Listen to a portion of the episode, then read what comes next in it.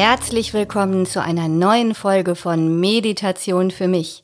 Wenn dir mein Podcast gefällt, dann abonniere ihn bitte und lass mir eine Bewertung da. Und jetzt rein ins neue Thema. Als ich vergangenen Samstag die Spiegel-Titelstory gesehen habe, dachte ich mir sofort, hierüber möchte ich eine Podcast-Folge machen.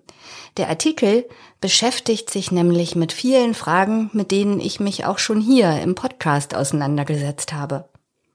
Aber zuerst mal für alle unter euch, die den Artikel nicht gelesen haben, worum geht es hier eigentlich? Zusammenfassend warnt der Beitrag davor, dass die vermeintlich sanften Methoden der Meditation und Achtsamkeit unerwünschte Folgen haben können, und zwar nicht nur für den Praktizierenden, sondern auch für die gesamte Gesellschaft. Der Artikel beginnt mit einem szenischen Einstieg und wir beobachten Christiane, wie sie an einem Yogakurs teilnimmt. Dann geht's klassisch weiter, wie es jeder Journalistenschüler im ersten Semester lernt, denn Christiane ist kein Einzelfall. So wie sie sehen sich heutzutage viele Menschen nach mehr Entspannung und das ist ja auch kein Wunder angesichts von Kriegen, Klimakrise und Pandemie. Infolgedessen verdienen viele Anbieter richtig viel Geld, zum Beispiel mit Meditations-Apps und schicker Yoga-Kleidung. Ich verdiene übrigens keins mit meinem Podcast. Wirklich nicht, das könnt ihr mir ruhig glauben. Aber zurück zur Titelstory, denn bis jetzt hat mich der Beitrag noch nicht so richtig gepackt. Doch nun gewinnt er an Fahrt, denn jetzt geht es um die Frage, was Achtsamkeit ist und ob sie wirklich zu mehr Entspannung verhilft und ob und unter welchen Umständen sie sogar schaden kann. Ich fasse jetzt hier mal kurz die aus meiner Sicht wichtigsten Risiken und Nebenwirkungen zusammen, die der Spiegel nennt. Also, Achtsamkeit und Meditation können psychische Probleme verstärken bzw. auslösen. Hintergrund? Immer mehr Menschen mit Depressionen, Traumaerfahrungen oder Angststörungen wenden sich der Meditation und der Achtsamkeit zu. Die Folgen können laut Ulrich Ott von der Uni Gießen Wahnvorstellungen, schizophrene Schübe oder sogar Panikattacken sein. Meditationslehrer seien damit natürlich überfordert, denn die sind ja keine ausgebildeten Psychologen. Und das alles klingt auch für mich sehr plausibel, vor allem angesichts der Schwierigkeiten bei psychischen Problemen zeitnah einen Termin in einer psychologischen Praxis zu erhalten. Und da liegt es dann womöglich sehr nahe, sich stattdessen mit, mit äh, Meditation und Achtsamkeit niedrigschwellig erstmal selbst zu helfen. Aber in vielen Fällen ist das keine gute Idee. Wirklich nicht. Dem stimme ich also uneingeschränkt zu. Und auch ein Retreat, also ein Rückzug, ein Meditationsrückzug über mehrere Tage hinweg ist sicher nicht für jeden etwas. Das kann ich aus eigener Erfahrung bestätigen. Auch ich kam am ersten Tag meines Retreats wirklich so ein Stück weit an meine eigenen Grenzen. Die zweite Nebenwirkung. Meditation macht gleichgültiger gegenüber dem Leid anderer. Das ist das Ergebnis einer echt interessanten Studie von Simon Schindler von der Uni Kassel. Er kommt zu dem Schluss, dass es Situationen gibt, in denen Achtsamkeit moralische Reaktionen schwächt. Denn wenn Achtsamkeit komplett wertfrei praktiziert werde, dann fördere es eine gleichgültige Haltung, zum Beispiel in Bezug auf Umweltschäden oder Tierleiden, vielleicht auch in Bezug auf Menschenleben. Und in diesem Kontext fällt mir gleich achtsam Morden ein. Der Spiegel erwähnt die Bücher von Carsten Dusse auch in diesem Artikel, allerdings in einem etwas anderen Zusammenhang. Ich habe die Bücher mit richtig viel Freude gelesen, insbesondere Band 1 und 4 sind unfassbar komisch und treiben das natürlich satirisch auf die Spitze. Wenn du nämlich Achtsamkeit nur praktizierst, damit es dir besser geht und du deine eigenen, möglicherweise höchst berechtigten negativen Angst Angst, Schuld oder schambehafteten Gefühle besser in den Griff bekommst, dann gerät das Wohl anderer wohl oder übel ein wenig aus dem Blickfeld oder ist sogar das Ziel des Ganzen. Nächste Nebenwirkung. Meditation fördert egoistisches Verhalten. Dieser These liegen Untersuchungen von Thomas Joyner zugrunde, der ist Psychologieprofessor an der Florida State University. Ich habe da ein Interview gefunden in Spektrum der Wissenschaft, in dem er sagt, vielen Achtsamkeitstrainings fehlt das Moment der Demut. Stattdessen würden viele Trainings auf reine Selbstoptimierung abzielen. Und das sieht er zu Recht kritisch, wie ich finde. Ich mag es auch überhaupt nicht, Meditationserfolge in einer App zu tracken und mich auf Instagram oder TikTok als besserer Mensch zu positionieren, weil ich ja, ach, so achtsam bin. Das ist natürlich eine Gratwanderung, denn auf der anderen Seite möchte ich ja auch Menschen für meine Inhalte begeistern, also zum Beispiel für meinen Podcast. Zu dieser spannenden Frage könnte ich fast eine eigene Folge aufnehmen, so interessant ist die. Also das kommt definitiv auf meine Themenliste. Jetzt noch eine weitere hochspannende These. Narzisstische Menschen lieben Achtsamkeit, weil sie ihnen erlaubt, sich vollständig auf diesen jetzigen Moment zu fokussieren und dann alles zu tun, was es ihnen ermöglicht, sich in diesem Moment besser zu fühlen. Hier zitiert der Spiegel die Psychologin ähm, Ramani Durvasula, ich spreche sie bestimmt ganz falsch aus, die auf ihrem YouTube-Kanal viele Videos zum Thema Narzissmus veröffentlicht hat. Aber Dr. Ramani, wie ihr Kanal heißt, bietet durchaus eigene geführte Meditationen an, also zum Beispiel Guided Meditation, Working Through Unresolved Grief After a Narcissistic Relationship. Also wie bei so vielem im Leben geht es also auch hier darum, mit welcher Absicht ich etwas tue. Und dass Narzissten Achtsamkeit lieben, heißt ja glücklicherweise nicht, dass jeder, der Achtsamkeit praktiziert, automatisch zum Narzissten wird. Zum Schluss noch zwei Risiken und Nebenwirkungen, mit denen ich mich bereits hier im Podcast auseinandergesetzt habe, nämlich Achtsamkeit stumpft uns ab und hindert uns daran, gesellschaftliche Veränderungen anzustoßen. Das ist jetzt erstmal die vorletzte Nebenwirkung. Der Spiegel führt hier den Philosophen Hartmut Rosa an, mit dem ich mich auch für meine Podcast-Folge Macht uns Achtsamkeit gefügig und unkritisch beschäftigt hatte. Rosa hat in einem Interview mit dem Deutschlandfunk kritisiert, die Achtsamkeitsbewegung sei unpolitisch und sie schiebe das Problem, sich in einem beschleunigten System der Arbeit zu behaupten, dem Einzelnen zu. Ist da was dran? In diesem Kontext möchte ich dann auch gleich die letzte Nebenwirkung nennen, über die ich heute sprechen möchte, und die ist sehr eng damit verwandt.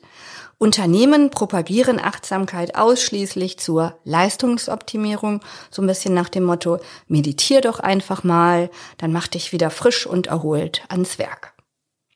Das meinen auch die Autorinnen und Autoren des Spiegel, wenn sie anführen, was die ständige wissenschaftliche Kommission der Kultusministerkonferenz, was für ein Zungenbrecher, gegen den Lehrermangel und die dadurch verursachte Überlastung der Lehrkräfte empfiehlt, nämlich Achtsamkeitstraining.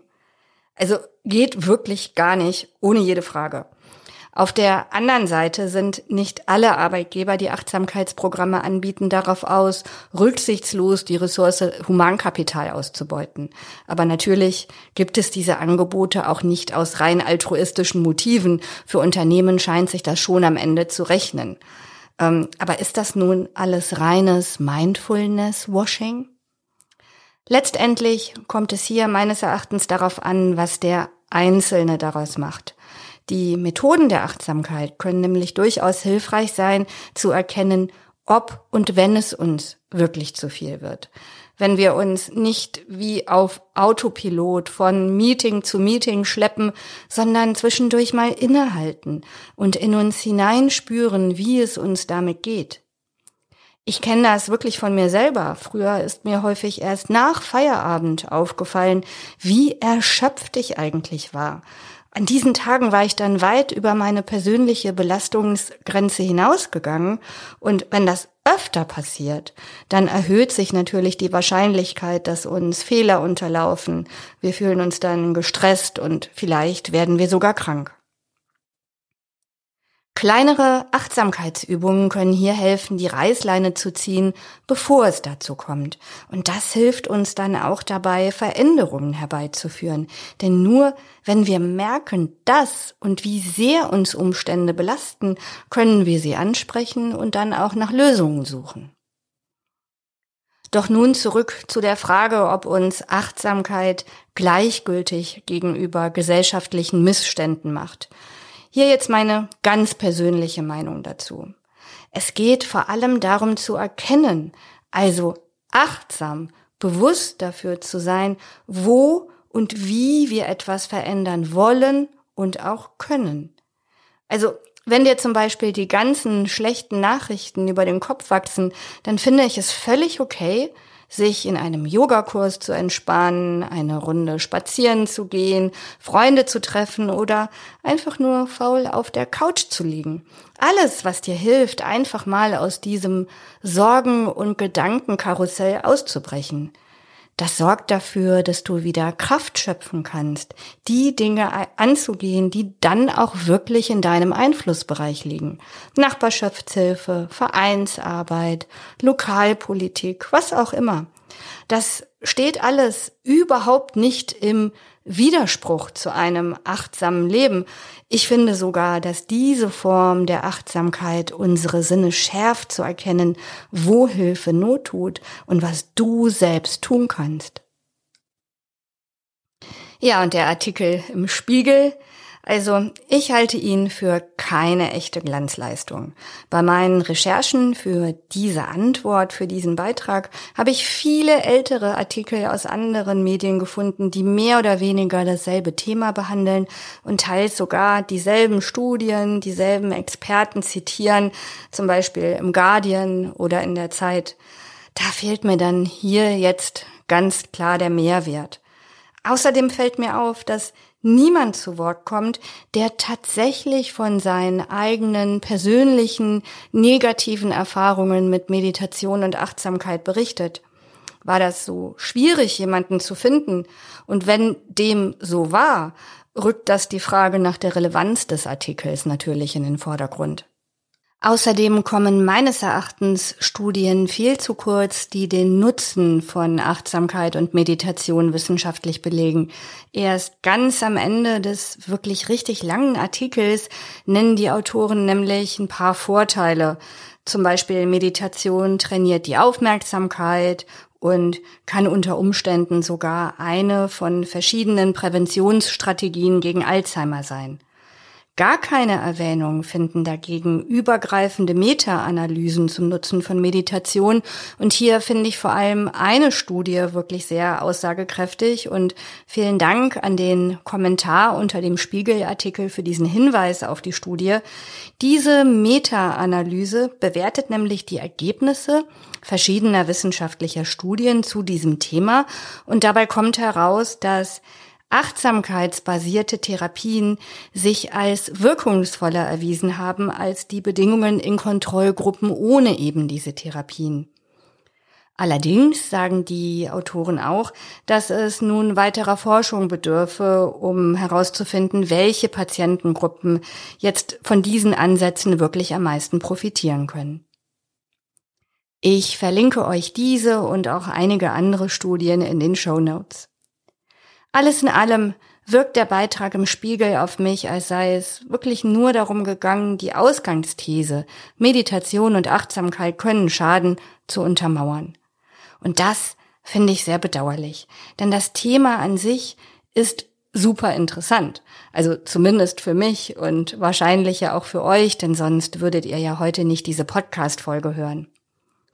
Aber Grundsätzlich frage ich mich natürlich schon, warum sich das führende deutsche Nachrichtenmagazin in seiner Titelstory gerade jetzt zu diesem Zeitpunkt an dem Thema Meditation und Achtsamkeit abarbeitet. Die weltweite Nachrichtenlage spricht dafür, dass es ja auch eine Menge anderer Themen gegeben hätte, die diese Aufmerksamkeit vielleicht sogar stärker verdienen. Diese Woche geht es im Spiegel beispielsweise um die fatale Situation am deutschen Wohnungsmarkt. Und das ist ein wirklich guter Artikel. Also ich möchte hier echt überhaupt keinen Spiegelbashing betreiben. Was denkt ihr denn darüber? Habt ihr den Artikel über Risiken und Nebenwirkungen von Meditation gelesen? Was ist eure Meinung? Schickt mir doch eine Sprachnachricht auf Spotify oder kommentiert auf meinem Blog. Ich würde mich freuen. Heute habe ich übrigens keine Meditation für euch, ist ja auch eine Spezialfolge. Ihr müsst also auch keine Risiken und Nebenwirkungen befürchten. Aber in der nächsten Folge gibt es auf jeden Fall wieder eine und dann eventuell auch mit Warnhinweis. Also am besten abonniert den Podcast, damit ihr nichts verpasst. Bis bald und danke fürs Zuhören.